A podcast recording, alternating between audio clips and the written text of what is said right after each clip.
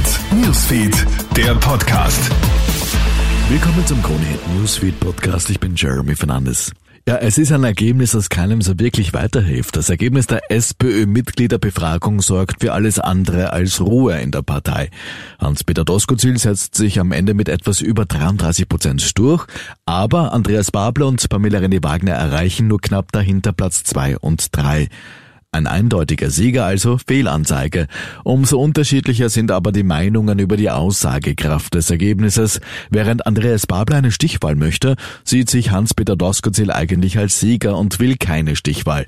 Er sagt, Ich persönlich gehe davon aus, dass wir jetzt nicht darüber diskutieren sollen, diese Situation zu prologieren, weiterzufahren, wieder in eine Wahlauseinandersetzung hinein, sondern die Wahl ist entschieden. Es gibt eine Entscheidung, es gibt eine Entscheidung seitens der Basis, es gibt eine Entscheidung von fast 107.000 Mitgliedern mehrheitlich und ich hoffe, dass alle Beteiligten diese Entscheidung auch respektieren.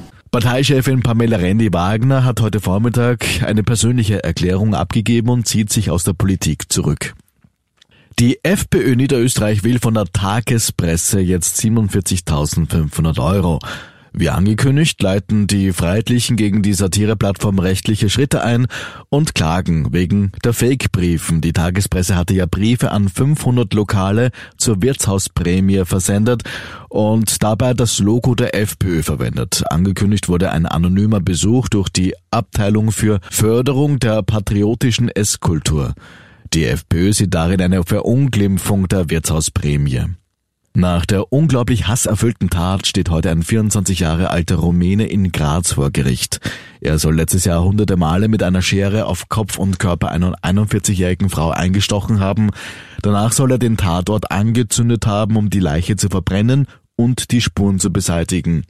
Auch in der Schweiz wird der Mann wegen Mordes angeklagt, auch dort soll er eine Frau erstochen haben. Und mit Spannung erwartet auch die Urteile im Kammersim-Prozess, die sollen heute nämlich fallen. Der Ex-Ministerin werden schwerer Betrug und Wettbewerbsabsprachen vorgeworfen. Sollte es zu Schuldsprüchen kommen, drohen der Angeklagten bis zu drei Jahre Haft, wobei Kammersin die U-Haft auf die Strafe anzurechnen wäre. Updates dazu findest du genauso wie zu vielen anderen spannenden Themen, etwa wie es bei der SPÖ weitergeht, auf KroneHit.at. Vielen Dank fürs Reinklicken, bis zum nächsten Mal. Krone Hit Newsfeed, der Podcast.